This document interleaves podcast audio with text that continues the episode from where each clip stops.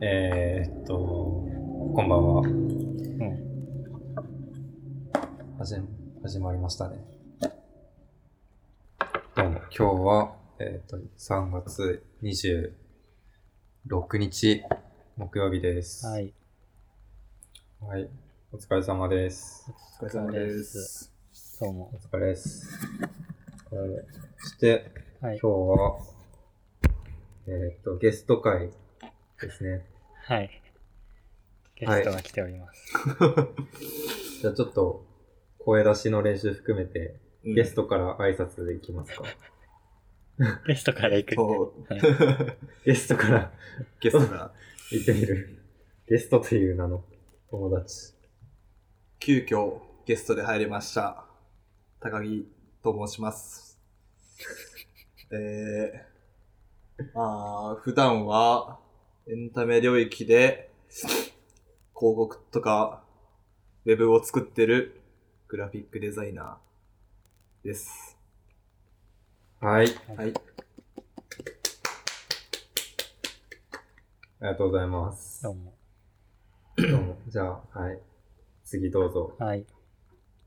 えー、猫チーズサービスを運営予定の作っております。宮内です。えーっと、フロントエンドエンジニアです。よろしくお願いします。よろしくお願いしますはい。えっ、ー、と、何のサービスも運営する予定はありません。えっ、ー、と、小川です。デザイナーです。よろしくお願いします。はい。お願いしますはい。はい。っうん。てことで、ということで今日は、ちょっとまたいつもと違ううん感じの録音ですね。です収録か。うん。はい。まあ、いつもの感じで、えっと、ネタをピックして話せばいいね。うんうん。いつも通り行きましょはい。う。 一応更新しとこう、これ。ちょっと何ええーっと、じゃあ、うんネタの、はい。今こっちのネタ帳が一瞬オフラインになったので、なってるので、うんちょっと何か面白そうなやつをピックしてください。えー、パン、あー、どうしようお。リモートこのパンデミック。リモートうん、リモートにしようかな。今これ3人ともリモートってことだよね。うん、そう、3人ともフルリモート状態だね。うん。うん。なるほどね。うん。いや、これパンデミックって、いや、そうだね。このうん。ネタ、パンデミックってネタ入れたの多分2週間前ぐらいだと思うんだけど。そうだね。パンデミックになった時かな。そうなったっていうかもうなんか、そうね、WHO の人がパンデミックですって公表したぐらいのタイミング。うん。で、日本はまだそんなに焦ってないタイミング。う入れん。 たネタだから、パンデミックに、ちゃんとパンデミックになったら怖いねみたいな話をしようと思ってたんだけどう、ん。はい今その状況になってますっていう。い。はい。あだんだのんディストピアに近づいてきております。ね、そう、あの、本当に、なんだろう、デスストランディングの世界なのか何なの か。うん。高木くんいつからリモートになってるこれは2月の末からうん。うん。でもう3月3月もずっとリモートそうなんだ。うんじゃあもうだいぶ長いことリモートやってる。そうねそうかそうか。同じぐらいか。うんうん。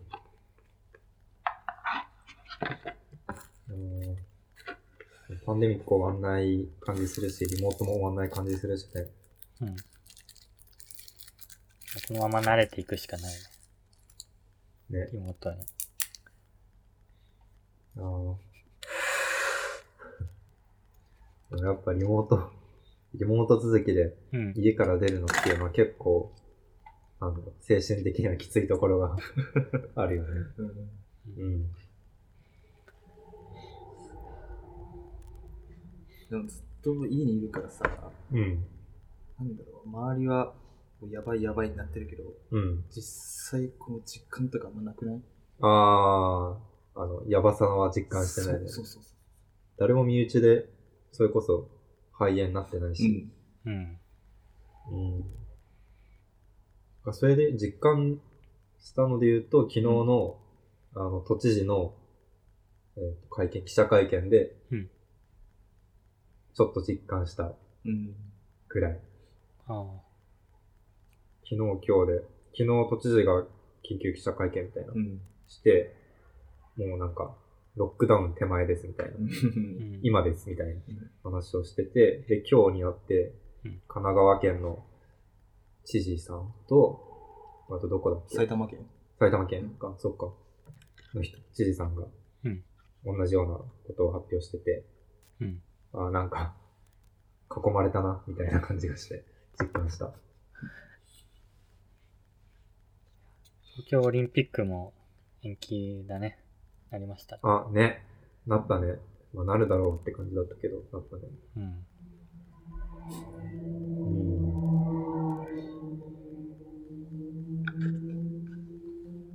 東京オリンピックね。あー1年後もまだ残ってそうだよね。コロうナん。うんうんうん、思なんか前の SARS うう。ん SARS? うん。もさ、なんか1年2ヶ月ぐらいかかったみたいな。あ、そうなんだ。収束するまで。うん。みたいな記事見つけて。ええー。 1年後も結構きつくないみたいね、きついよね。 そう考えると。まあでもあの1年は、なんだっけ WHO じゃない、違う、えーっと、IOC うのんおじさんと、うんあと、安倍総理が、オリンピックをどうしてもやりたいけど、その最長の伸ばせるタイミングが多分1年後うん。らしいんだよね。ああ。なんか任期がそうそうそう。 1年もっと経ってしまうと任期が終わっちゃうとか、可能性があるみたいな。そこら辺が絡んでるのかな。そうそう。IOC の人はもう、なんか、それこそ1年後に退任なんだらしいけど、うん。うん。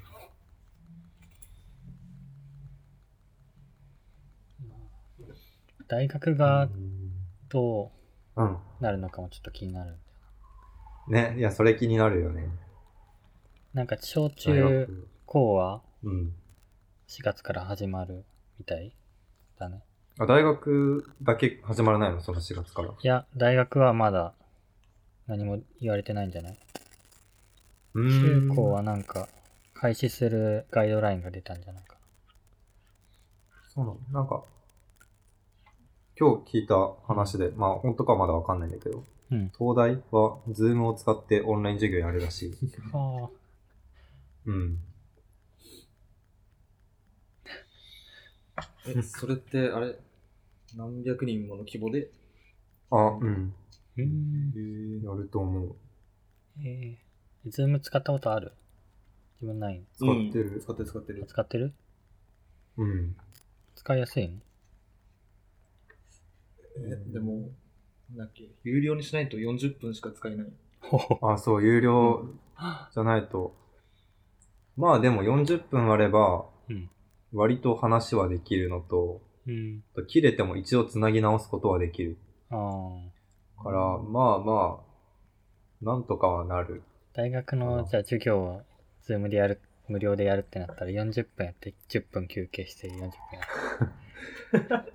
無料で、無料でやる大学あったら見てみたいね、それ。どんだけケチなの確かになんか仕事でちょっと有料にうん。急ぎでしなきゃいけない時あって見たんだけど、うんプロプランみたいな、うんいくつかプランあるうちの、有料の一番最下位みたいのが、月2000円だった。そんなに、一人ま大学だったあ、ら一。人。ん大学はわかんない。あの、学生値段とかわかんないけど、自分がやるときは、うん。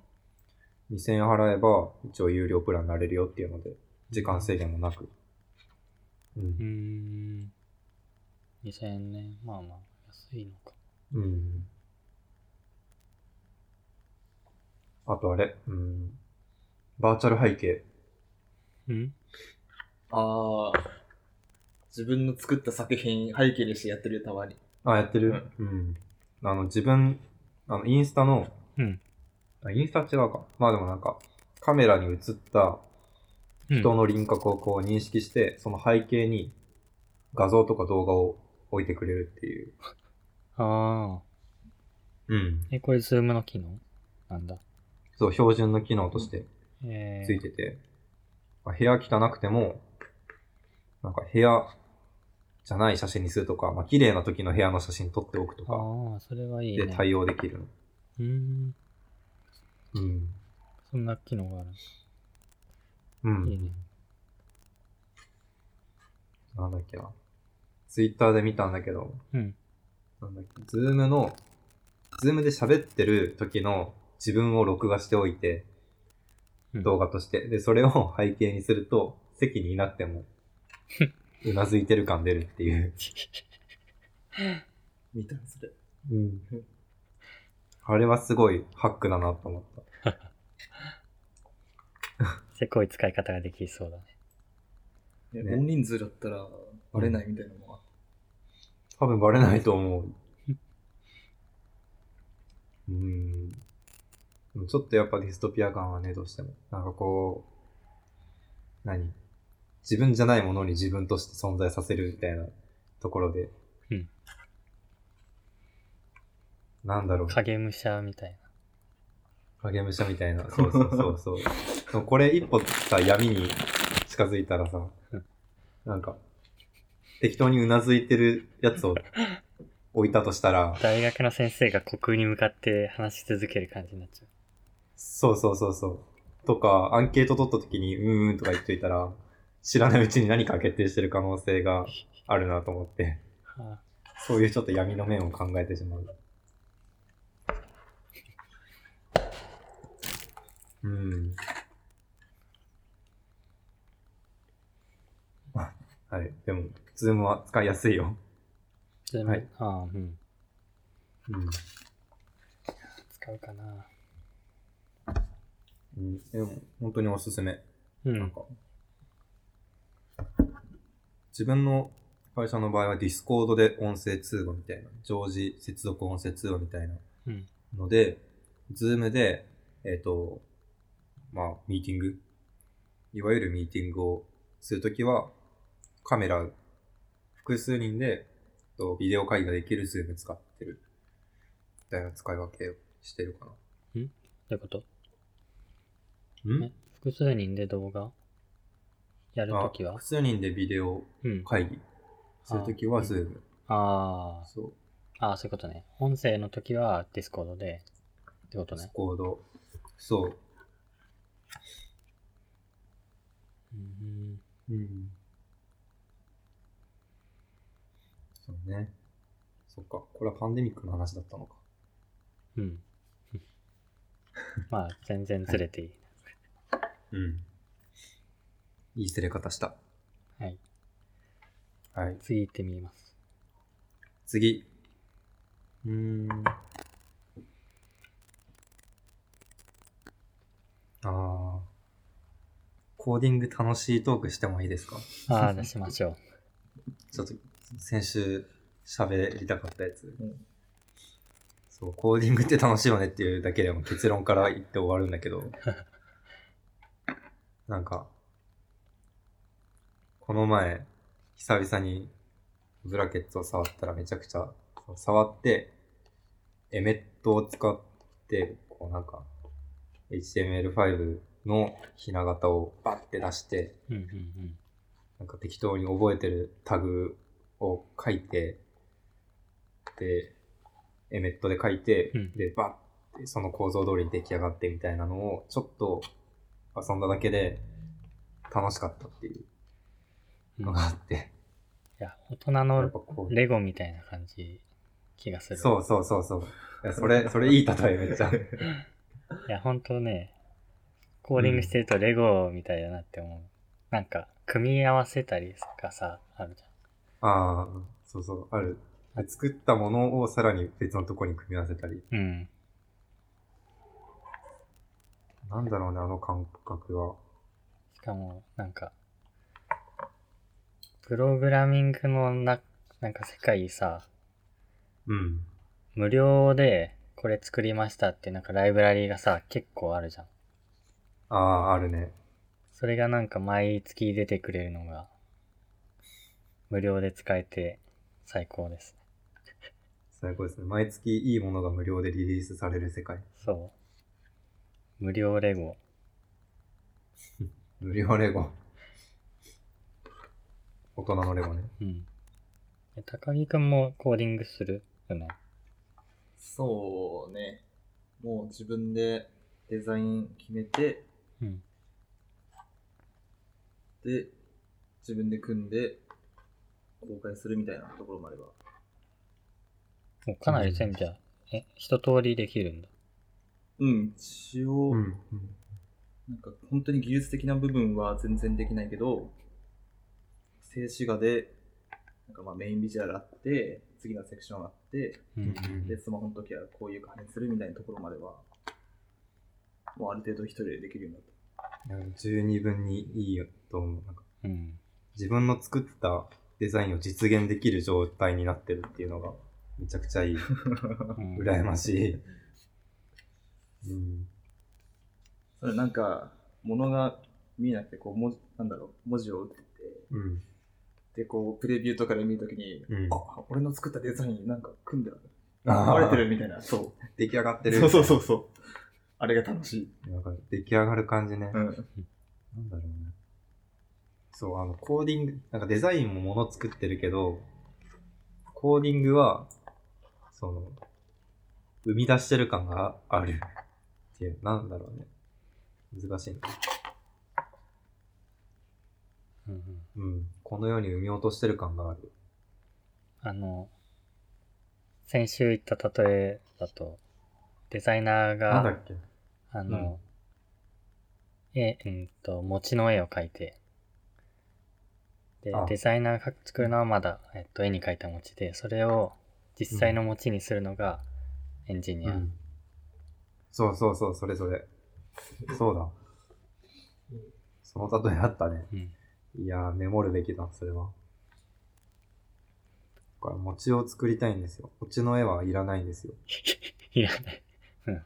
いらないっていうか、別に、その、作業としてデザインっていううん。ことをやるんだけど、僕が欲しいのは、作りたいのは、デザインされたものじゃなくて、使えるものうん。だから、綺麗に描かれた餅じゃなくて、食べられる餅が欲しい。うんああ。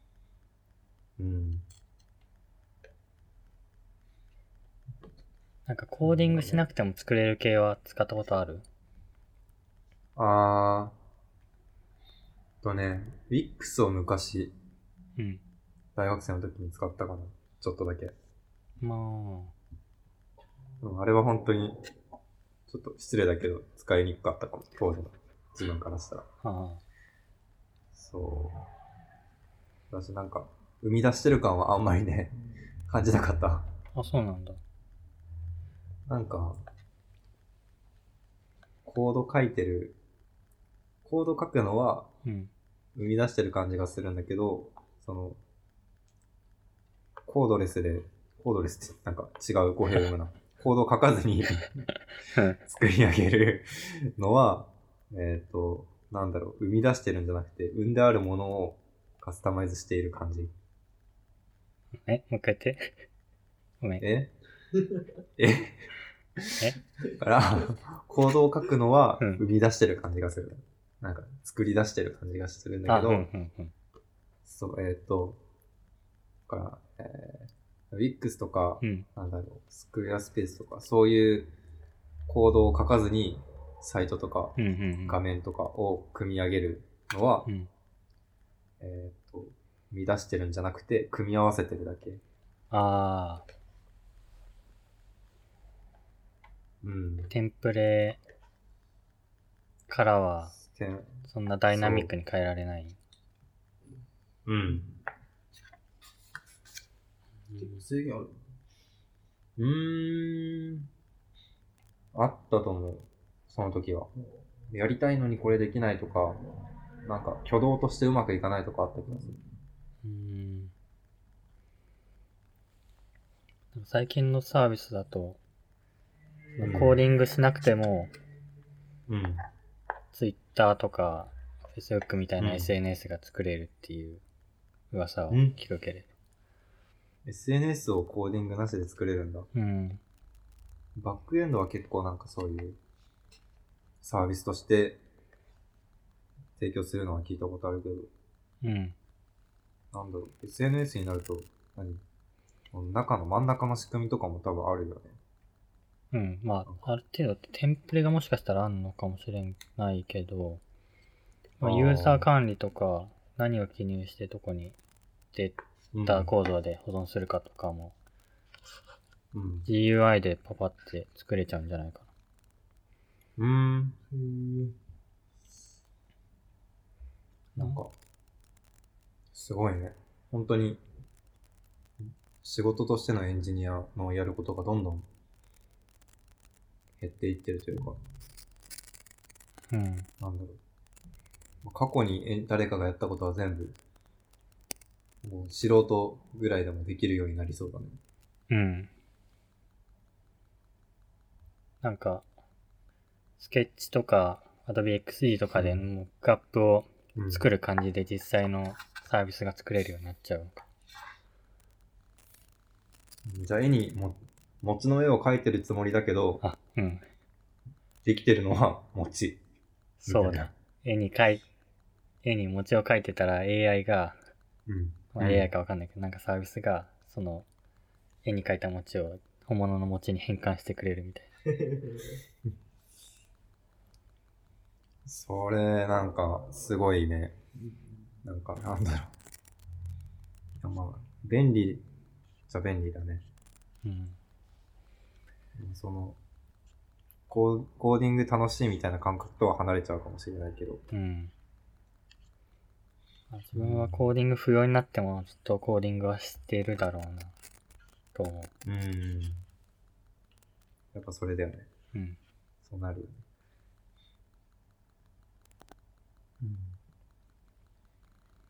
はい。伝わったかな皆さん。 このコーディングの楽しい感覚。うん、うん。まだあんま、作るの楽しいで、精一杯だかああ、後編はまだ、ら。そのうち、行動を書かなくなるとわかるかもしれ ない。書きたくなる。うん。うん。そうね。なんか最近は、まあ5日間、うん。 1000万人5日間あるとして、うん。 3日間はデザインブラッシュアップやって、うん。その後の2日間はコーディングに下げてんだけど、ちょっと楽しみなんだよね。その残りの2日間が。あそう。あとは書くだけだな。あ、いいじゃん。あうん楽しんでるね。全然楽しんで る。うん。 こっち側の人でした。楽しいね、コーディング。うん。無理やり持ってたら。はい、じゃあ、はい一応締めがついたところで、次。はい。はい。うーん、どれ行こどれいこうかな。今日入れたやつとか、う。いいよ。あ、いくか。作業中に聴く曲の話。作業中に何を聞きますか何を聴きますかという話ですね。おああ。うーん、何聞くか。なんか何って特定じゃないんだよね、あんまり。はい。なんか、一応曲を流す目的があって、うんいくつか。一つは、スイッチを入れるためうんうん。にあるあ、る曲を入れてこう、環境を変えるためにそう流すうん。のが一つね。で次は、気分を変えるために別の曲を流すとか、ある。で、まあ曲を選んで再生する。うんとか、とまあ、だから気分変えるから何でもいいんだよね。違う曲だったら。うんうんうん。でもう一個は、なんだろう。あの、なんて言ったらいいのかな。うーん。曲の声が入ってる曲だと、うん。歌が入ってる曲だと、自分の頭の中で言葉を考えるのがすごい難しくなるのね。ああ、わかるわかるこ。情報がそう入ってくるから。だからそれを利用して、なんか、言葉を考えるときはそういうの聞歌物聞かないし、特に日本語は聞かないし、うん逆に言葉を考えないときは、なんかこう、そっちの言葉の領域、脳みその領域をこう、歌物で無理やり使って、うん。うん。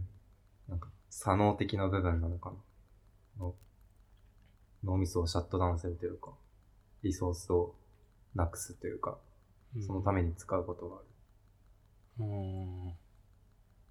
自三分も3、つぐコらい。ーディコーディングするときは、声ありの曲聴いてるな。まあ、ここ1年ぐらいは椎名林檎をずっとへえ。シーナリンゴ、エントレスでち流ょっしと意て外だっる。た。え 元から好きだったのえっとね、好きになったのは2年前ぐらい、1、2年前かな。なんか、うん。ニュースゼロの最後に、椎名林檎と、えっと、なんだっけ。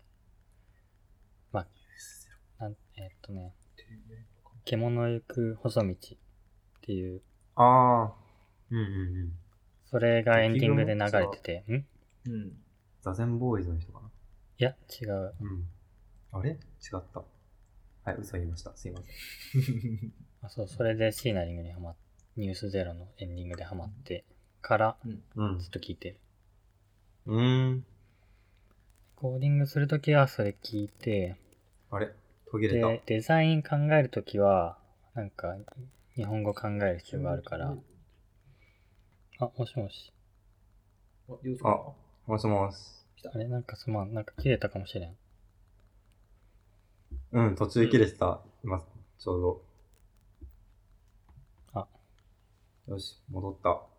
戻りました。えシっーナとリ、ンゴのなんだ話っ。け。うん。なんだっけ、C のリンゴを聞いてるんだよ。そうそうそそう、作業、コーディング中はシーナリング聞いて、デザインうん。考えるときは、ホワイトノイズ流したりしてるかう。あ、わかる。ホワイトノイズで流してたことあるな。。ザーっていう。本当に、ホワイトノイズってアーティストがいる。いや、違う違う違う。ホワイトホワイトノノイイズを流してんのうズ。んこの今、こう、聞こえてる、このえさーみたいなんでなんでザーっていうの。な。な、うん単純にこうんう、ノイズがあることで、程よくこう、程よい雑音が効率を高めるみたいな話はよくあるから。うん。うん、でも、小さいジャズ、うん。ジャズミュージックとかじゃないのあの、なんだろう、その類だと思う。うんホワイトノイズは、なんだろうあそれこそメロディー的な、リズム的な情報は何にもない。いいノイズ。本当にノイズじなんか砂が、ゃん。あ、な砂んだろうを、ね。砂ザーザーってやってる感じそうとか、まあ、雨を、あ聞くー雨の音と。か。うん。うんうんうんえーそれだとな んか、うん。うん。なんだろう、考えるときにね、うん。なんかちっちゃい雑念が消える。わかる、うんわかる。な俺の場合、本当にちっちゃいのしか消えないけど、消える。うん、で、集中したいものだけに集中できる感そうそうへそう。うん。じ。うん。ーなんか波の音とか雨の音はわかるけど、ザーっていうノイズは、あでも同じ類のはずだよ。その波と本当、に雨と、うんまあまあ普通に風とかも、うんなんか、音の多分波形で見たら、うん。自然ならではの規則性はあるかもしれないけど、うんホワイトノイズとそんな変わんないんじゃないへうんホワイトノイズ、ピンクノイズとかいろいろノイズにも種類があって、え。あるんですよ、実は。それによってもまたちょっと気分変わるかも。うん、ピンクノイズは知らないな。聞いたことないな。うん。うーん。なんか自分も具体的に何々ノイズがどのぐらいのやつかみたいのは忘れちゃったけど、うん聞いてた時、ノイズ聞いてた時にに知ったのは、ピンクノイズとブラウンノイズかななんか。うんで、あとホワイトノイズみたいのがそれぞれあって、うんなんか多分音の高さなのか、ノイズの感じ、ざらつき感とかが違った気がする。えーうんそう。しかもそのノイズたちは、あと、アドビのオーディションってソフトで、無音からそのノイズを生成できるっていうのを知って、そうなん作だってた、 そう、へえ。作ったことある。それを実際聞いてたのうん、まあでもなんか、作っ、試しで作って、まあ YouTube にあんのと一緒やなと思って使わなかった。うん。Apple Music にも、Apple Music にもちゃんとホワイトノイズっていうね、曲あるえーある。え、そうなのの。いろんな種類のホワイトノイズがあんじゃないか。アルバムになってる。アルバムになってるはい。あ、でも、そうだね。Spotify もあるはずだよ。ホワイトノイズというか、ノイズ。うん。本当にあるわ。うん。ピンクノイズっていうのもあるね。あ、あった。Spotify にピンクノイズあったね。よかった。嘘言ってなかった。マジか。そうんまああと、聞いてみるわ。うん雨のやつとかでは、うん。う。うん。タオミックスっていうアプリが結構おすすめでね、うん。すごい、タオ。何それ。なんかアンビエントミュージックっていうのかな、なんか環境音をうん。はいはいはい。作れるアプリになってて、えなー。あの画面の中におはじきみたいなのを、まあ、いくつか置くのうんね、4つとか丸いおおはじきみたいなのを置いて、それぞれのおはじきが、えっと、風の音だったりとか、雨の音とか、鳥のさえずりとか表してて、あー、はいはいはい。で、画面の中に一つだけ動くおはじきみたいのがあって、それが近づくと、雨の後に音になったり、あ、鳥のおはじきに近づそういうこくとと鳥の音が流れたりとかで、おはじきが画面をずっと動き回ることであー、無限にうん。あの環境音が流れるっていうアプリが。あ、見つけた、アップストアで。あー。タオミックスだ。タオミックうんタオミックス2っていうのが今あるんだね。うん。本当におはじきだね。そうそうそういうことか。アプリの中で、まあ、音があって、おはじきが自分なんだね。そう。かな。多分自分、まあ自分の、なんだろう。アバターじゃないけど、としうて、ん。まあ、白、こ白い枠のやつが自分になってる。う、ねそうそうそう。すごいな、この発想というか。うん。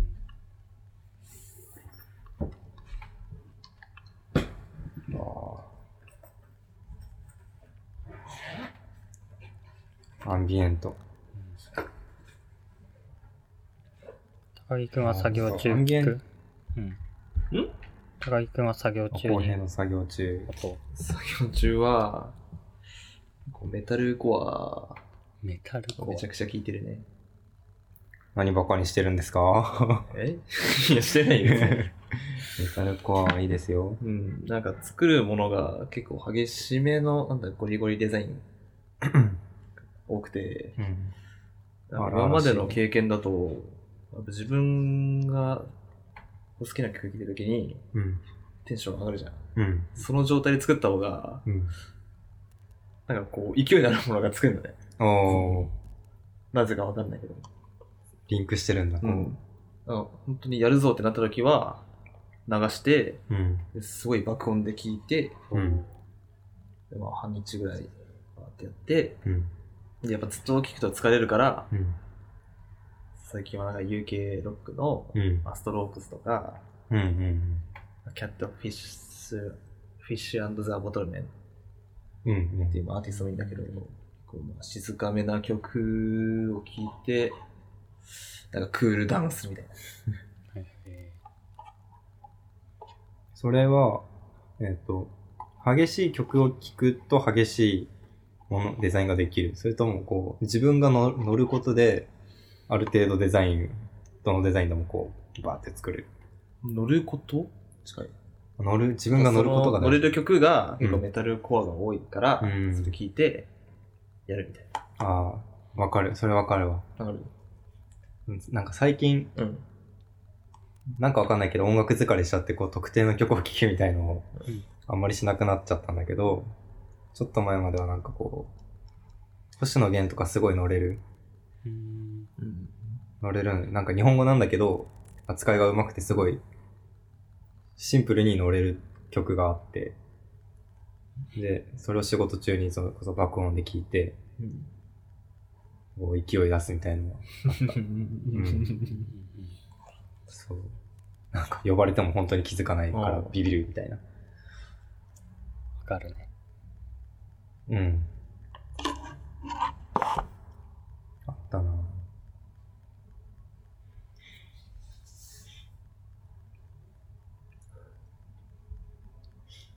うーん。音楽ね。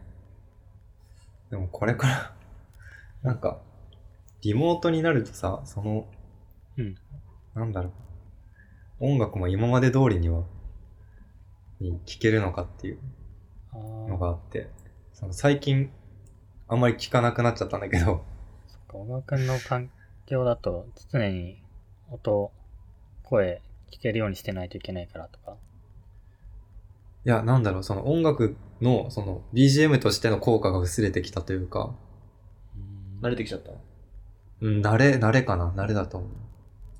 こう、なんだろうね、まあ、その、それこそ自分の好きな曲を聴いて、聴くとかも、なんか、フルリモートだとまあ、その人から声をかけられるのも、まあ、ある程度こう、ミュートしてしまえば、遮れたり、まあ、あんまりそもそも声かけてこない時もあったりして、うん。ってなるとなんかこう自分で乗れる音楽をかけてても、いつの間にかこう乗れ、乗ってない状態になってて、ただの BGM になってたり、こう、薬としての曲の効果が切れるというか、うん。ですね。で、なんかそれが、その一瞬だけ効果が切れるんじゃなくて、もう今全然効かなくなったり、うん。あと BGM としてないつも流してる曲があるけど、いつも流しすぎてて、なんか、あんまり聞くのやめたってなっちゃうとか、うんうん。えそうあって。で、今は最終的に窓を開放して、外を歩く幼稚園児の声とか、風の音を聞くといえ う環境を。状況になっております。はい。まあ結果、たどり着くのは環境音。そう。音楽聴くっちゃ聴くけど、こうう、んうん。聴かなくなっていくかもっていう予感がある。それはあれ、ジャンル変えても、あまり変わんないかな。ジャンル。うんあー、でもね、多少効果はある。ジャンルを変えることによって、こう。それこそ最近は、えっ、と、ゴスペルとかワーシップ。 そう。浩平とはさっき話し、ちょっと話したんだけど、ゴスペルの、うん。そう、教会で歌う曲うんうん。の、えっ、と、めっちゃ乗れるバージョンみたいなのがあるの。あのへー天使にラブソングとか、わかる、はいはいはいあ、わかる。見たことある。うん。そうそう。あんな感じの神様の話してるんだけど、めっちゃ乗れるみたいなうん。曲が一応あって、英語版で、それを、もちろん英語、そうそうそう。うんそれを聞くことはやってたね。でもやっぱそれも長続きはしなさそう。聞くんだけど、全然。えそう。そうなんだよね。え自分は椎名林檎めっちゃ、慣れるな、ことないな。それは、あれかな、やっぱ椎名林檎が素晴らしい曲を作っているっていう、そういうことだと思うよ。うん。逆のこと言うとゴスペルがってなっち ゃいや、ダメだ、この理論ダメだ。何かが下に落ちてしまう。いやーそうねでもなんそうなんか音楽の話でまたちょっと別の話になっちゃうけど、うんなんか Spotify とかうんの、えっとストリーミング系のなんていうのかな、まあ、ユーザー数が、もんうリモート、リモートというか、まあ、自宅にいてくださいみたいなのが始まってからうん、落ちてるらしいんだよね。え、そうなのへーそう、ストリーミングの利用率というか。そう、まあ、だから多分、わざわざ家にいるときに音楽をよし聴こうっていう人はあんまりいなくなって、映画見たり、まあ、ネットフリ、YouTube で時間潰したり、テレビ見たりっていう人が多いからうんだと思うんだけど、基本は何かしながら音楽を聴くみたいな人が多いの。うん、そうだと思う。移動時間とか。そう。うん、電車乗りながら聞くはあるもんね。それがなくなる。そうそうなそりう。うん。だから多分逆に、その BGM っぽい音楽とかは、BGM っぽいプレイリストとかうん。は再生増えてるかもしれないなとは思うけど、うん。うん。なんかまあ、曲を作業中に聞くのってなんかこう、プライベートスペースを作る感じがある。うん。ああ、わかる。うあ、んそうだうね、んそうだね。会社の中だったらそのプライベートスペース作ったら集中できるけど、家の中だったらもうすでにプライベートスペースだから、うん。そ作うるだ必要なね。いとか。その通りだ。ああ、そうなんだ。だって、気分乗るためにみたいな、集中するためにとかもまあ、うん。ある種こう自分の中の、自分にとっての空間をそこに作ってる、うんね、音で。そういうことか。確かにな。うーん。いやー次行ってみこよれう。からのリモートが怖いけど。はい、うん次行きましょう。ちょっと。今、この音楽の話から、これからの先の未来にうん、ちょっと不安を抱いてしまった。 はい。次、はい。公平入れたやつ話してみるライブ配信気になる。ライブ配信が気になる話。やってみようん。そう、最近、なんかイベントとか、うん。ライブもすごい中止になって、で、もう会場を予約してるから、うんじゃあそこで、カメラ機材を置いて、うん。 YouTube でライブ配信ありますみたいなのが、う。うんすごい増えてきてるの今うん。で、まあ見たことないから、見てみたいなっていう話。はいはい。ライブのストリーミング。グというか。無観客ラだイかブ。らライブ行って、あー音楽楽しむ、その、楽しさうん。はわかるんだけど、画面越しで見るその、生ライブってなん、どういう気持ちになるんだろうみたいうんどういう気持ちで、あの、お客さん側としてね。な。そうそうそう。はい今週の土曜日に、うん。俺の好きなアーティストがそのライブ配信やってたからうん見ようと思ってて、いやどうなんだろそれはじゃあ見て、感想を。うな、うん、次。ぜひ一回来ないと。どうなんだろう、うんそれ、もう一回ゲゲストは確定しました、今。はい そっかライブ配信ね。。そううーん。な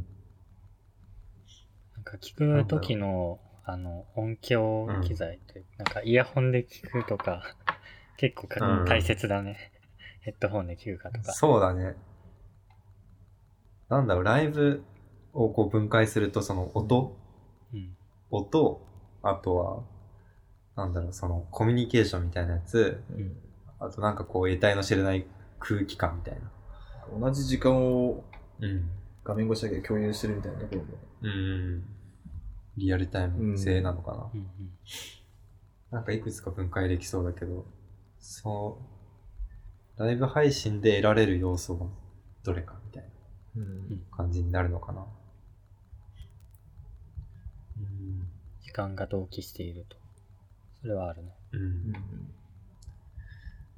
なみだろうんみんなで一ニコ緒生に熱狂してる感じとかはどうやって出すんだろあー、チャットチャうッチャットト、ニコ生のあのそうそうそうそうコメントみたいになるのかあなの。わーって流れていく感じ。うんパチパチパチみたいな。 YouTube でもそれ、まあ、画面には流れないけど、うん。あるよねそ、うチャットチ、ャットの、、なんか枠みたいうなんのあがあるっ。てうんうん。うん。だからそのまあ、そのみんなの熱狂みたいのは、ある種テキスト化されているから、うんうんうん多少失われる部分ではあるよね。ライブ、リアルのライブから。なんか、ニコニコとかだとさ、まあ、YouTube も最近はあるかな。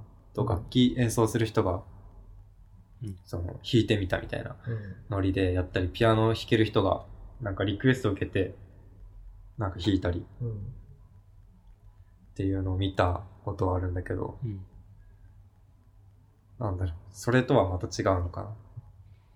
あ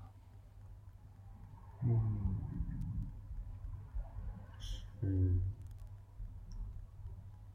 まあ、そのアーティストとの違いとしてなんか、アーティストとその生配信者みたいな人たちは、うん配信者は割と自分と近しいイメージがあって、ーうんうんライブするアーティストは、まあ、ある程度距離の遠い人みたいな。距離感は違うだろうね。うん、距離感は違う。その上で。逆にそれ以外は一緒にななるのかなとか、やっぱり違うのかなとか気になる。熱狂する部分あんのかな熱狂できたらでも、勝ちだね。うん。いや、そうだ。その激しい音楽聴くと、ブレイクダウンっていうのがあって、うん。は、一番激しいところうなんだけん。ど、そう。そこになると、うんもうモッシュが起きたりとか、うんまあ、ちょっとみんなでジャンプしたりとか、うん。まあ、こう、激しく、一緒に見てる人と揉み合ったりするのが、うん。結構一番うわーってなる瞬間なんだけどああそっか。はいそう。それがないと、どこで盛り上がるのかな。ーそのあーわ湧きや湧き上がるエネルギーをを。どこにぶつけるのかってそうそうそうそうそうそう。その、身、体身体性というか、体もしの多感分打っても、じ。うん。わあなんかすげえ、ポチポチポチポチと送って、めっちゃなんかタイミングが強くなるかもしれないけ ど、エンターキーパーンみたいな。そう、パーパーみたいな。めっちゃいいパーみたいなことはあるかもしれないけど、その湧き上がるエネルギーをうんどうするかみたいなね。そう確かに。あるよね。曲聴いてなんか湧き上がってきて、うん。で、体を動かして、で、なんかその体を動かした熱でまた、こう、上がってきて、そうでみんな動いてるからまたそれに乗せられて上がってきてみたいな相乗効果は確かにライブであるね。うん。確かに。いや、それはちょっと、あの、レポートしてください。レポートする。いやめっちゃ気になるな。ああ。はい。うんライブ配信。もうこれからね、たくさんあるからね。チャンスがあったら見ようかうな。ん。それってライブのチケット持ってる人じゃないと見れないんだよねもちろんああ、これは、えっとね、無料で配信する人たちが多いんだけど、うん今なんか YouTube のスーパーチャット、うん。YouTube のスーパーチャット。うん、あなのんか投げ銭をそう、ありませんね。入れられるうんうん、仕組みがあって、メッセージ、コメントと一緒にお金をこうそう出そうそうす、出せる。あーまあ、チケット代ではなく、す金額が、なんだろういくらからいくらまで払えるみたいな。うんんで、それをまあ個人個人が、じゃあいくらみたいな感じで投げ銭してあ、ーそのアーティストがそのお金を受け取るみたいな。あーじゃあチケット代を払い戻しとかにして、ああ、そのなんかもともとうんあったやつが中心になってう、ん、ライブ配信みたいな。ああまた別まあの払い戻し離れしになるのなんじゃないかな。うん。まあ、そうで。なんかやり方としては多分、チケット制もできなくはないと思う。あの、プライベートデザインシップってい配信う、とかあうんああ。そう、デザインシップっていうイベントがあるんだけどう、んそれは現地での、その、イベント、なんていうのかな。椅子に座って登壇する人の話を聞く、見るみたいのと、うん同時にライブ配信もしてるのね。うんで、それは YouTube ライブでやるんだけど、チケットを買った人に、その PTX とかそういうチケットサービスでうん。支払った、お金支払った人にメールが届いて、うん。ここで生配信しますみたいな。うん、で、その、鍵付きの YouTube ライブが始まって、まあ、当日、その時間、リアルタイムで見れる。うんうんうんうんうん。まあ、とか、一応まあ、ちょっと複雑になるけど、チケット制もできなくなる。うん、うん。うん。アーティストさんが大変だな。ね。ど、どうやってなんか、ライブができなくなったら、その後その、チケット払い戻しにするのかとか、えっと、確かに。プライベートなその URL だけで見れるようにするのかとか、大変だな。確かにそうだね。逆にチャンスかもね、その、PTX とかのチケット、うんイベントのサービス、チケットを売るサービスと、そのライブハウスでの、うんその、ライブを開催するっていうところうん。うん。で、どうつなぐ、そこの間をどうつなぐかか。普通にライブハウスやったら、ライブハウスにやりたいですっていう。で、ライブハウスに、その、アーティストのお客さんが来て、ライブハウスにお金を直接落とす。うん、で、そこでライブを聞くじゃん。うんうんなんだけど、そのチケット制をオンラインでやろうとすると、ライブハウスにやりたいっていう、でもチケットは、その、アーティストのお客さんはそのチケットを別の PTX とかのサービスに落とす。うんで、それを多分アーティスト自身かな、がライブハウスに支払うみたいな、うん。うん。あの、お金の流れの中継地点が出来上がっちゃう。めんどくさくなっちゃうから、うんそこがめんどくさくなく、手続きから支払いまでできれば、うん割と、オンラインライブの実現ってとこだと、やりやすくなるかね。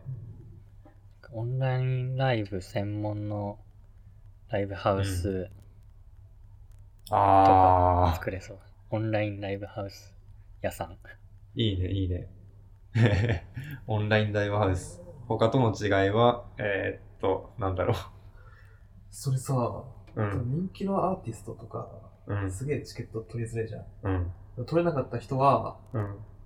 なんかオンラインでちょっと安く、 あそう、チケット買って、が収入口がまたできるわけでそう別そうそうで。いや、それ未来につながるね。すごい。ああ、おいいじゃん。なんかこれ普通に楽しそうじゃん。これやったら。うんなんか、こう、オンライン専門のライブハウスは、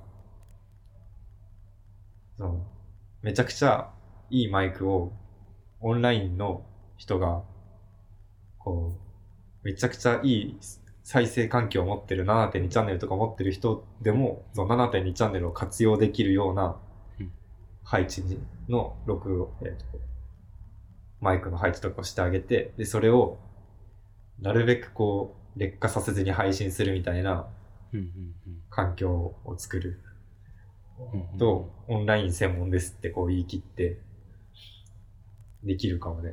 新しい形のハウスが。うんうん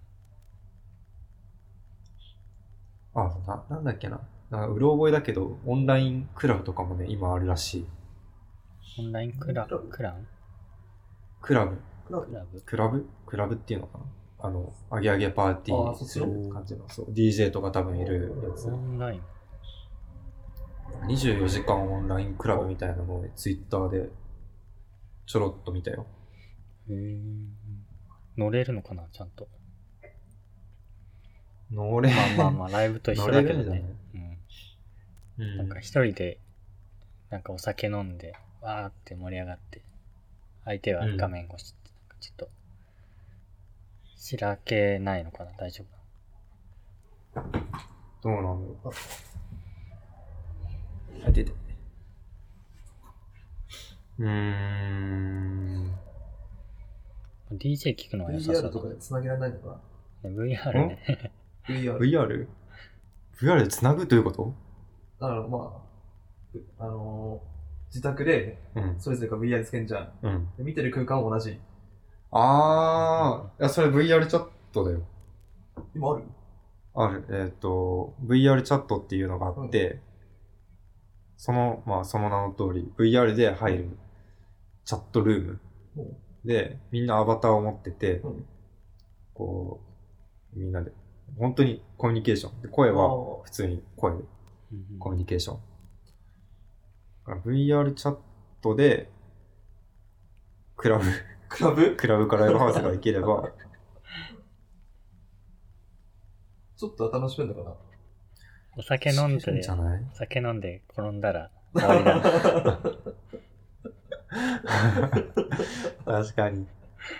ああ、突然ログアウトしたらあいつは、そう。あいつ、コロ飲ナみだすでぎで倒れたんかみたいな。もお酒もあれだから、最初に準備して、うん。で、ヘッドマウントディスプレイ被ったらもうそれしか飲めないからね。お酒ついでくるわって言って一回離脱しないといけないから。つげないね。うんうん。おー。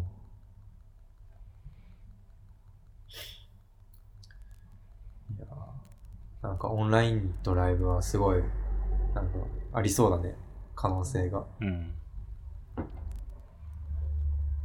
まだまだ、ブルーオーシャンなんじゃないですかね。ね、ブルーオーシャンだよ。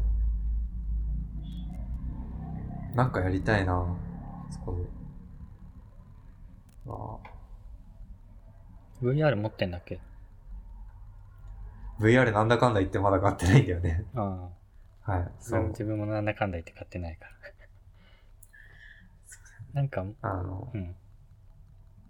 オキュラス GO 欲しいな、安いしとか思ったけど、なんか、今魅力感じなくなってしまって。うん。なんか、オキュラス GO の、このサービスがいいっていうのが、なんかね、全然聞かないからね。あ、わかるわかる。キラー、何コンテンツ。きそうそうそう、キラーコンテンツがあんまない。それこそ VR チャットはすごい気になるものではあるんだけど、うん。 VR チャットは結構ちゃんとした環境じゃないとできなさそうなんだよね。あそうなんだ。うん。オキュラスクエストが、あれか、スタンドアローンなのかなで、うんうん。自分の傾きとかにプラスして位置も測れるってやつか。ああ、なんかこんな感じだった気がする。あれは欲しいかも。でも、ちょっと高いんですよね。 6万と5、か6万した気がする。うん、うんそのぐらいした気がする。ちょっと、まだ、そんな、買ってみようで買えないか。うん。うん。まあ、まだ買うのは先かな。って言ってるとどんどん伸びるん だよね。いやー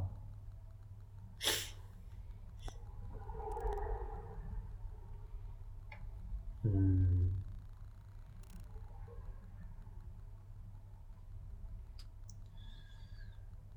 あーなんか結構やっぱ音楽の話とかライブの話はいいですね。うん楽しいね。うん。ホワイトミラー感あるわ。これ、す聞いたお。じゃあ次。次ラスト。そうだね、そうだね。じゃあ、うんどうぞ。 RPG できない人間。あ、これいく ?RPG 気になじるゃないっんてだけど。これ説明書いてあるね。ああ、これはまあ自分がなかなかうん、うん。 RPG 系のゲームがね、できないっうん。ていうので、うん。なん か、なんだっけ、ドラゴンクエストとかを買っても、うん。うん。最初の方こうすごく楽しくやってても、なんか後半うん。戦になってくると、うんだんだんなんかもうエンディングまでの道のりがうん。見えてしまって、もうん。うもう頭の中でもうエンディング迎えちゃって、 うん。うんそれ、それ以降、なんか、没入できないっていう。あーなん、ちょっとわかるかも。ちょっとわかるかもしれないな。なんだろうな。人によって楽しみ方違うかも、それ。うん、もちろん人によって何が楽しいかはね、違うんだけど。なんか小学生ぐらいの時はポケモンとか買って、うあの四天王を倒すのまでちゃんと楽しめてたんだけどね、なんかね、高校ぐらいからかな、なんか、ゲームを買っても、やり始めてもなんか、うん、3割進んだぐらいでね、うん。うん、もういっかなってなってし中まボうスぐらい。うん。なんか、最後の方までもう見えてしまうようになっちゃった。うん。ゲームする確かに RPG で、ある程度、ゲームするんだけど、ある程度、こう、テンプレというか、うん。構造としてはうん似たところがあるよね。うんうん主人公がいる、えっ、と、で、まあ、兄弟の敵がいるっていうのは、ほぼ共通で、まあ、最後はその兄弟の敵を倒して終わるんだけど、うんそう、で倒すプロセスで、なんか、仲間はまずでできて、で、仲間を多分失うところも割とあって、うんとか、結構なんか、そういう構造的な部分でうん共通項見えちゃう時はあるかも。うん。うんうんでなんかもう最後まで純粋に楽しめてる人はなんか、すごいなって思ってしうんうん。 RPG、まあロールプレイングだからやっぱ、なりきれるかどうかっていうのはあるのかもね。ロールプレイができるのかっていう。まう。ああなんか、ついつい第、そなんだ、第三者になっちゃうって。あるかも。う。う。うんん。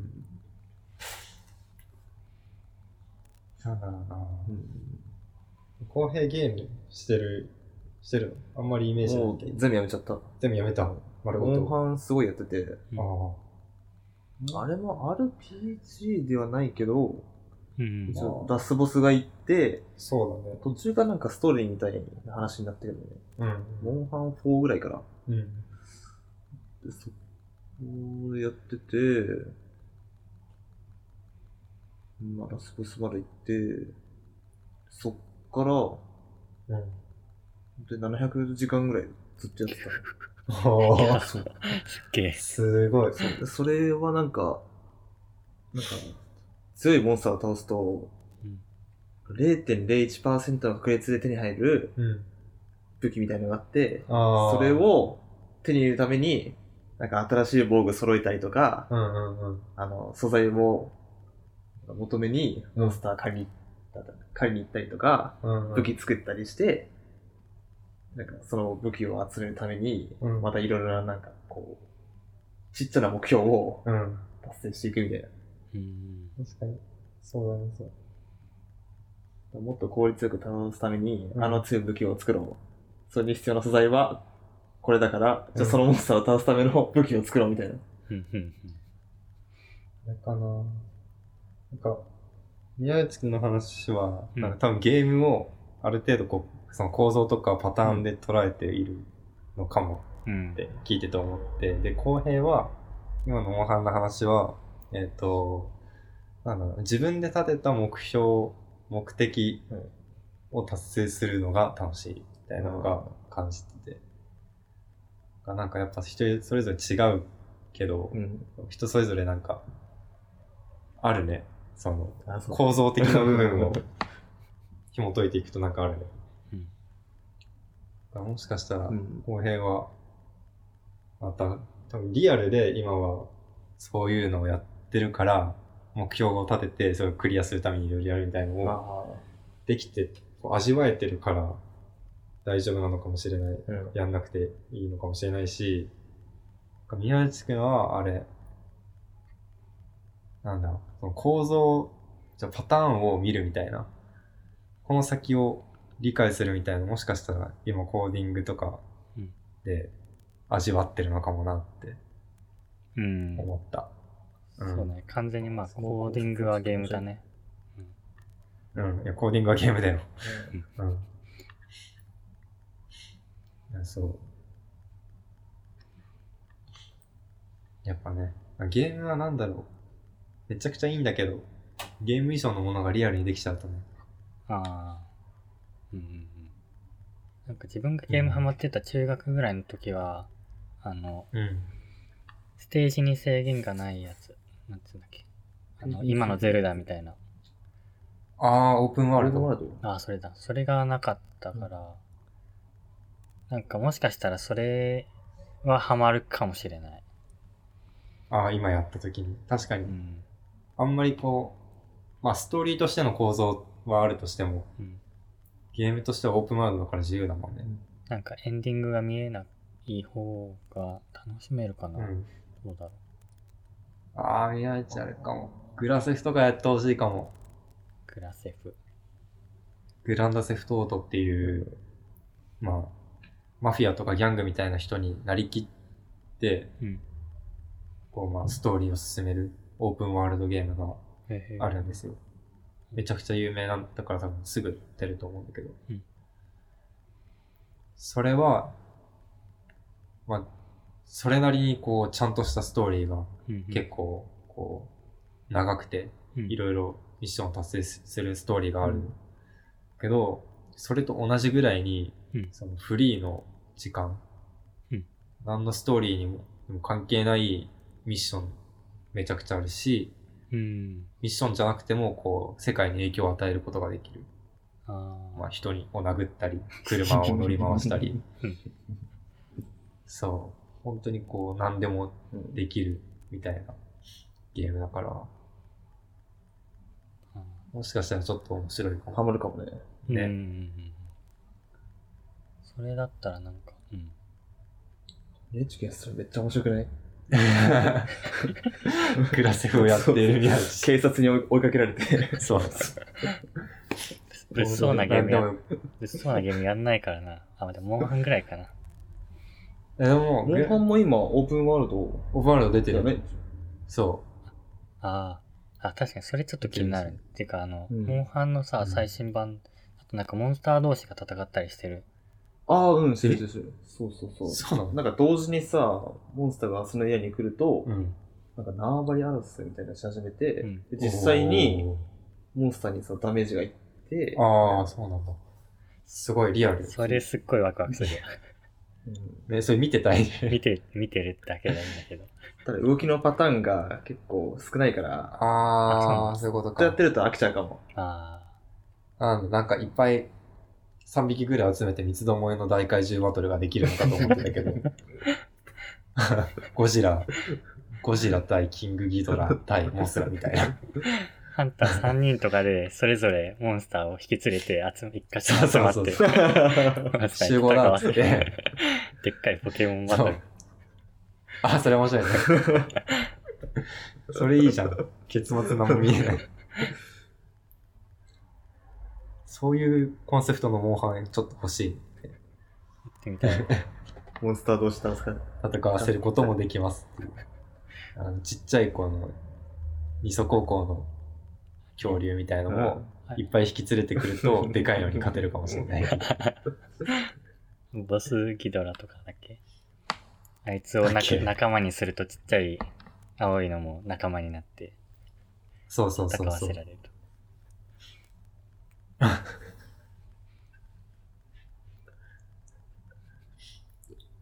それいいな。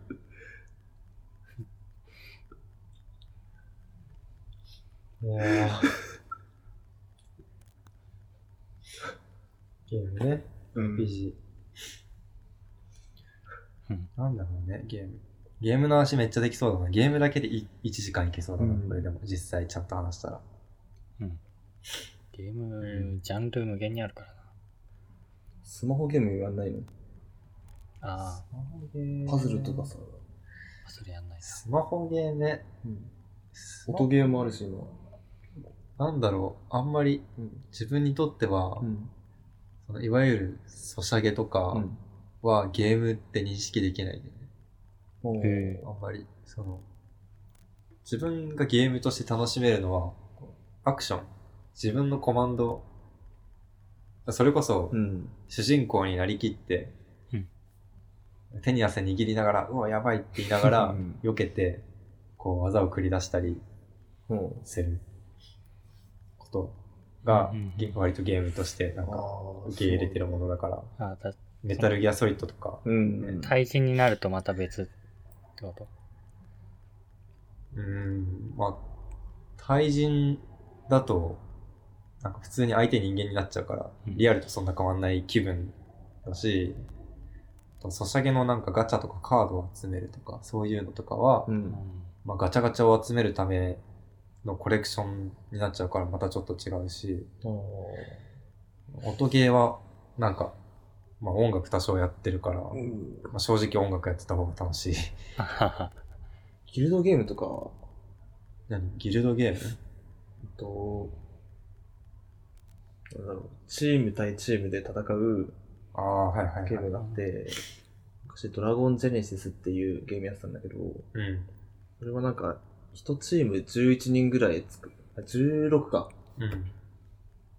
で、なんかそれぞれ魔法とか、ああ。攻撃とか、回復役みたいな、がいて、うん。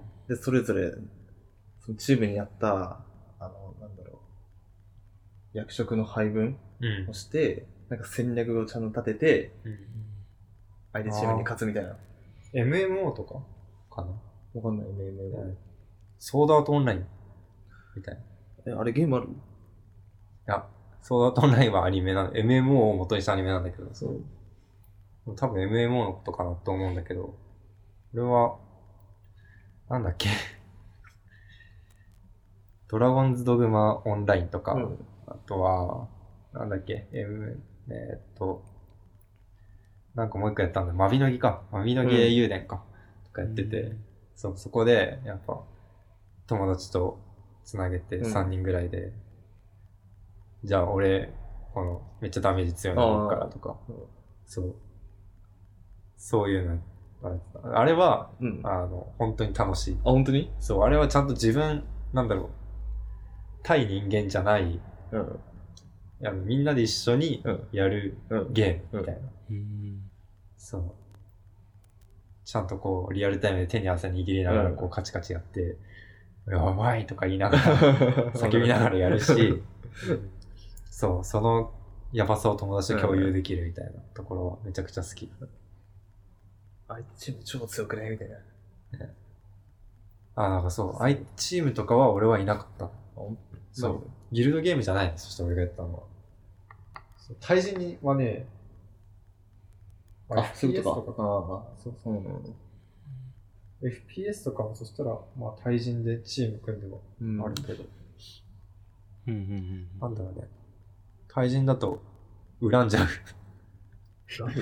なんかま あ、ゲームなんだけど、ゲームで楽しんでるんだけど、うんなんかやられると、くっそこいつと か、ちょっと、なんか卑怯なことやられると、あくっそマジかっ つって、こうゲームと分かりつつもちょっと本気でイラッときてしまうみたいなのがあって。ありそうだそうそうそうそう。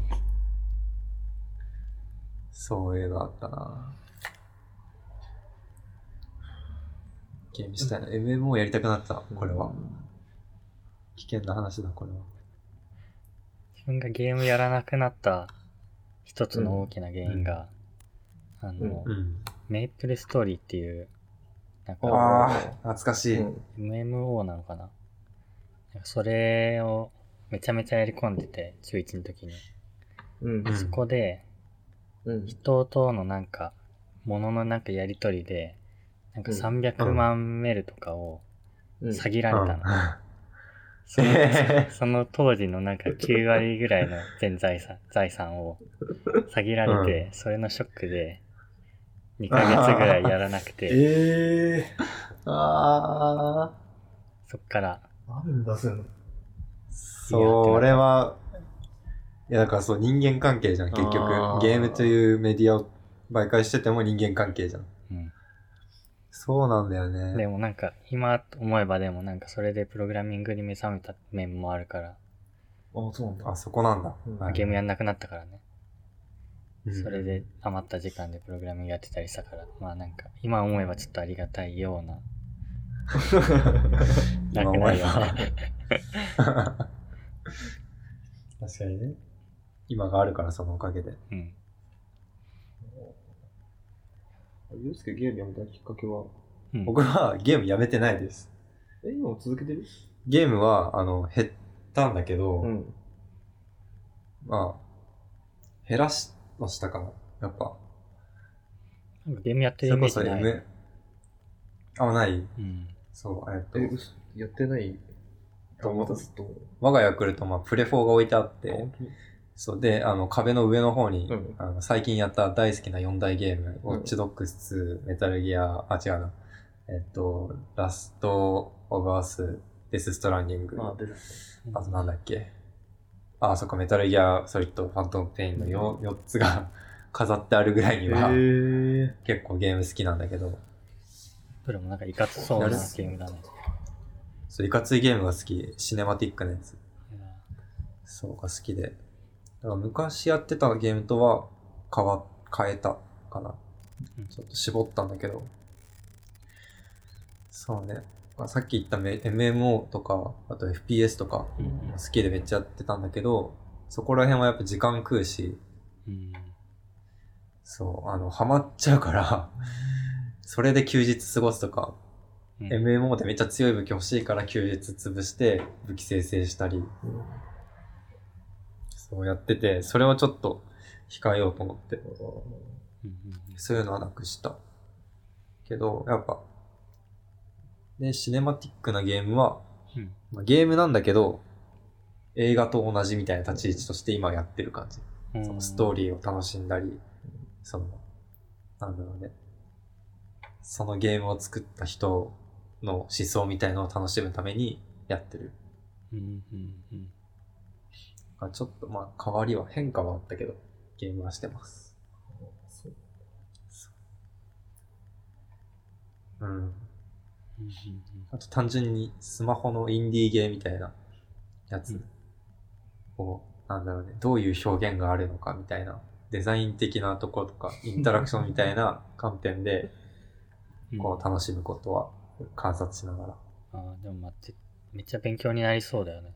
ゲームは。ら。な、ー。UI すごいよね。うん。だし、逆にこう、あ、これ、なんか、プレイしてて気持ちよくないなみたいな思うこともべんあって、それも勉強になるから、うん。そう。そんな感じですね。いやこれゲーム語れるな。やばいよ自分に話すの。うん。そうゲーム会また作ろなんか、任天堂系のゲームもすごいデザインについて話せそうだね。う。あああー、そうだね。任天堂はもう、あの、だって任天堂娯楽の UI とかってテーマでうん。すごい話題を呼んだ、えーっ、と、なんていうのかな、登壇、公演みたいなのもあるし、うんうんうん。あの、スプラト実際ゥーンとかもすごい UI こそうそうそう。か、たまたまスイッチのゲームをこう見て、ちょっと試す機会があったんだけど、うん。改めて見るとやっぱすごい、なんだろうね、その UI デザインっていう観点で見るたときに、うんなんかうまくまとまってるなと思える。うん。うん古めかしさがあんまないうんうんうんし、楽しい。ちゃんと楽しいし、その上世界観も反映されてるし、みたいな。うん。そマリオの話とか持ってきたのそう。う。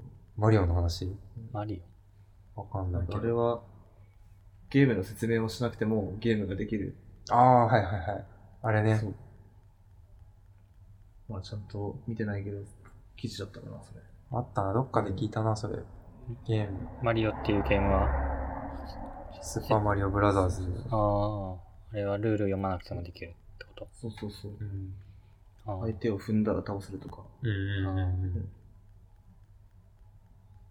うんうわあ。いいね。ゲームの話、したいね。12時手前だね。 おーおーいや、本当に、ゲームは深いですよ。っていうかもう僕はゲームで、ゲームとアニメとで学んできたタイプの人間。なので、うんうんゲームに生かされてる感がある。うん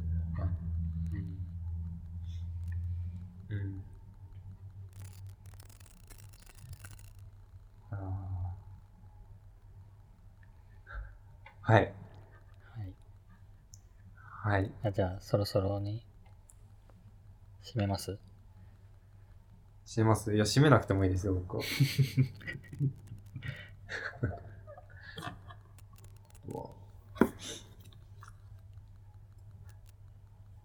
もう一個いくうん。ノック行くノックじゃあなんか、ライトの話でなんか締めとくうん。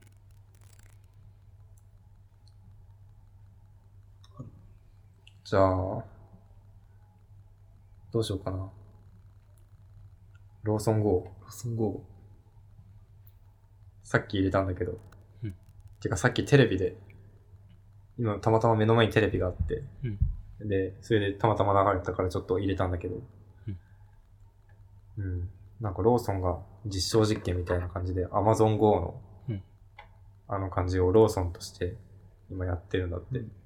どこの店そ舗う。うん、わかんない。ちゃんとニュース見てなかったんだけど、うんどこなのなんかどっかのビルの中にあってやってるから、もしかしたら、 その、ローソンの会社の中で実験してるのかもだけど、あーはーはーはーそう、まあ、実現に向けて今そういうのやってるんだって。あのー、会計がいらないやつ。そうそうそう。入っゲて、ートってね、でも。ゲートから入って、物取ってゲートから出ると、会計が済んでいるっていう、うん。本当に Amazon Go ですね。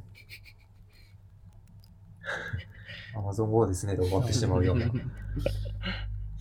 GO、なんで GO をつけたんだろうね。これ、あれかななんか Amazon Go がさ、Amazon、Amazon Go の仕組みをうん。売る、売るだか提供するだかああ、そういうってこいうニュースを前に。うん、だからもしかしたらそれなのか、ローソンとしては独自でそれをやりたいから、やりたいだろうから、独自でやってるのかわかんないけど。と横浜家系ラーメンにのお店は最後に家がつくみたいに感じで、アマゾン系は GO が最後につくのか。いや、それいいなぁ。街中に溢れるんだろうな、きっと。まるまる GO。 GO。ね。まるまるや。合計コンビニ。合計、 合計コンビっ合計ラーメン、合計ラーメンできるのかなていうこ えと。ゲートで入って、そう、ゲートから入入店して、で、好きなラーメンをパッて取って食べて、で、そのままこう食べ終わったら、食器戻して、そのままお店をゲートから出るっていう。あ横浜号。横浜号系ラーメン。混ざるのそうだったらすげえあ、GO 家家系 GO ラーメン。家系号、家系号ラーメンはちょっとダブル、ダブっている。あ、でもシステム確かに提供すれば、いけんのかな。店内にめちゃめちゃカメラたくさんつけて、うん。なんだあれカメラとカメラを元にしたなんか、ソフトウェア側で判断するうん。こと、機械学習っていうのかなとか。うんあと、は、だっけ商品陳列棚のセンサー、うん重りセンサーみたいなやつだから、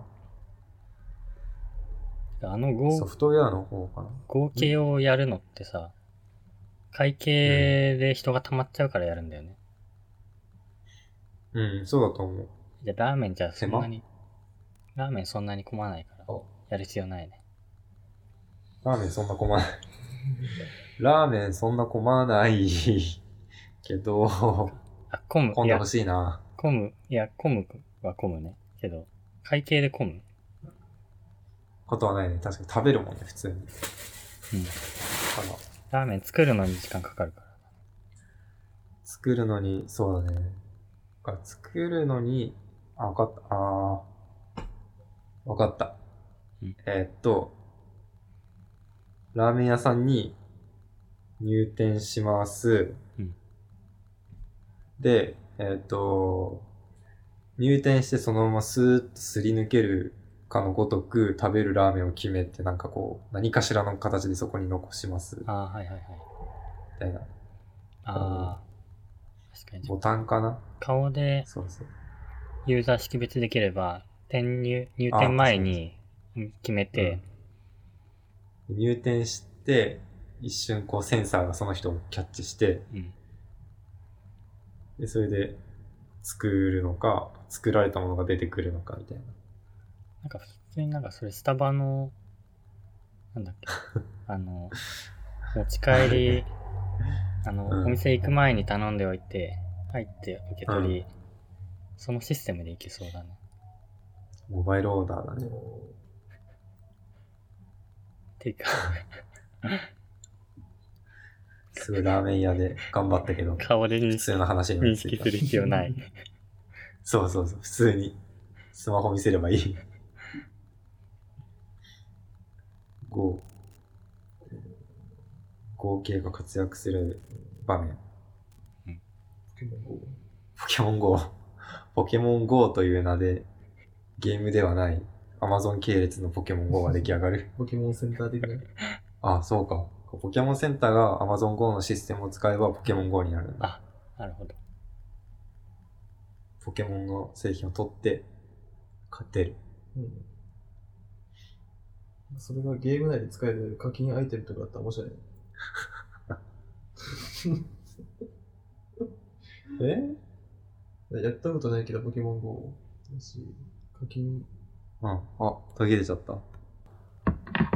失礼、来たまた切れたわ。失礼あ失れだ礼。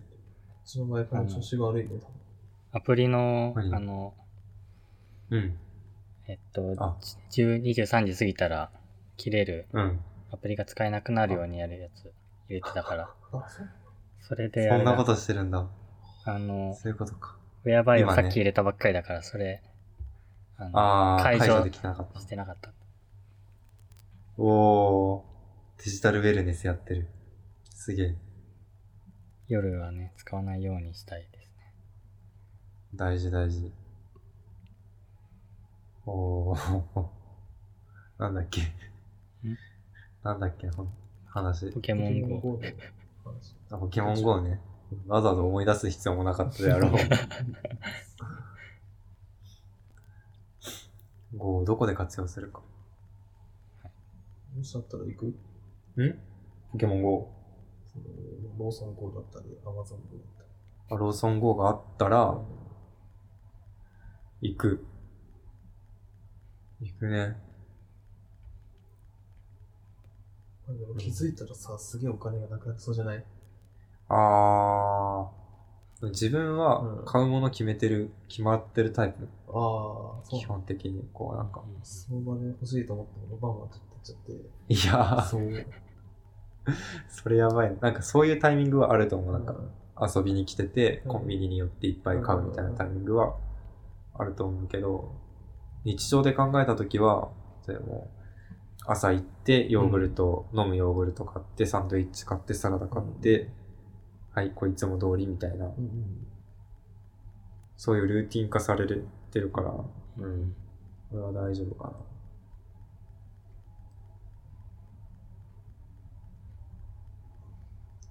だから合うん合計さ、うん。あの、ウイルス的にもいいね。ウイルス的にそのー人っあの、衛生。あ、そうそううそう、衛生的に。人で会わないから。人同士じゃないん。。確かにね。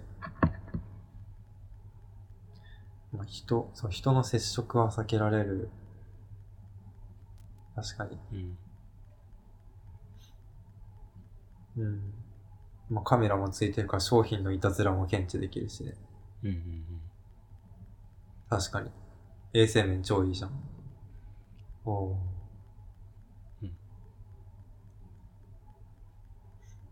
今こそ GO シリーズを出すときだね。そうだね。うん。まだ実証実験かかんのかね。うん、かかるんだと思う。多分。まあ、失敗したらね、あの、お店としてはばらまくことになるから。うん。うん。わざとまあ泥棒というか、わざと、うん、ああの、盗む人を試させたりしてんのかな。あ、 それはさすがに。それやられるとちょっと倫理観を疑う。万引き G メンがいらなくなるな。ね、まあ万引き G メン、センサーが万引き G メンみたいな感じだもんね。そうだ。あ、てか、万引きできないのか。入って出たらもうお金払ってんのもんねうんおーできないよね。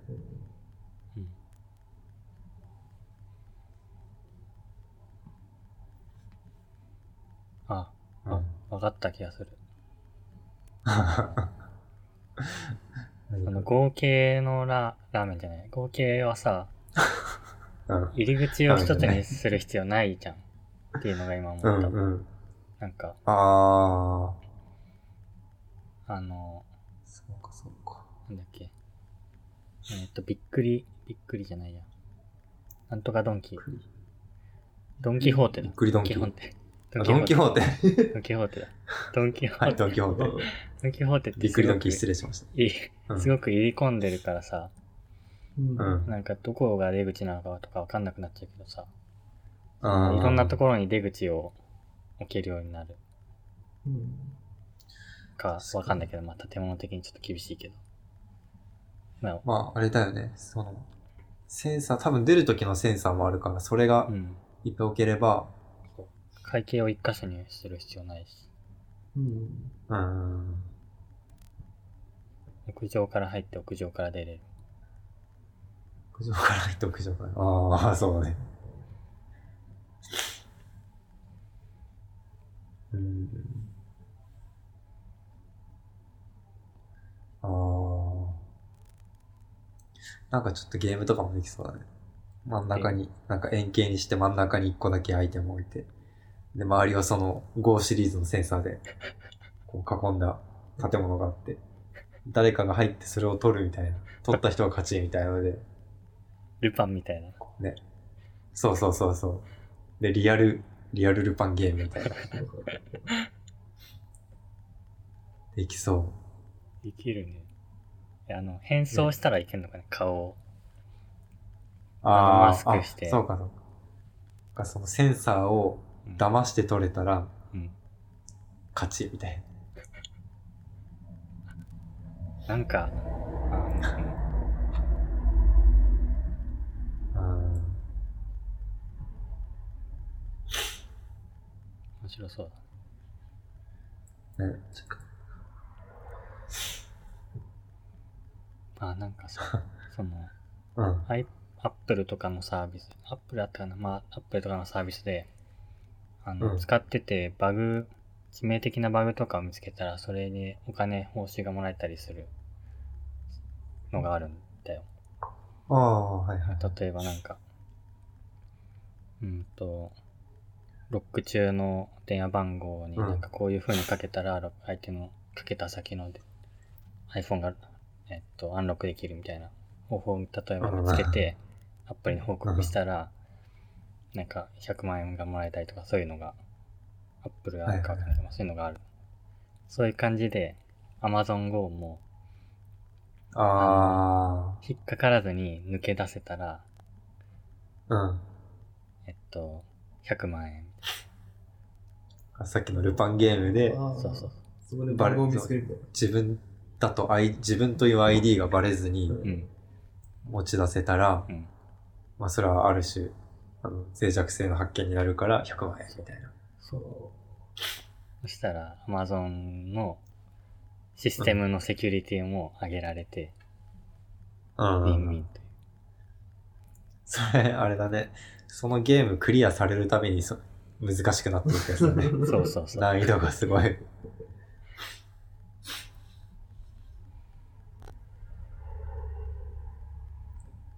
えーいや、でも面白そう。やってみたいね。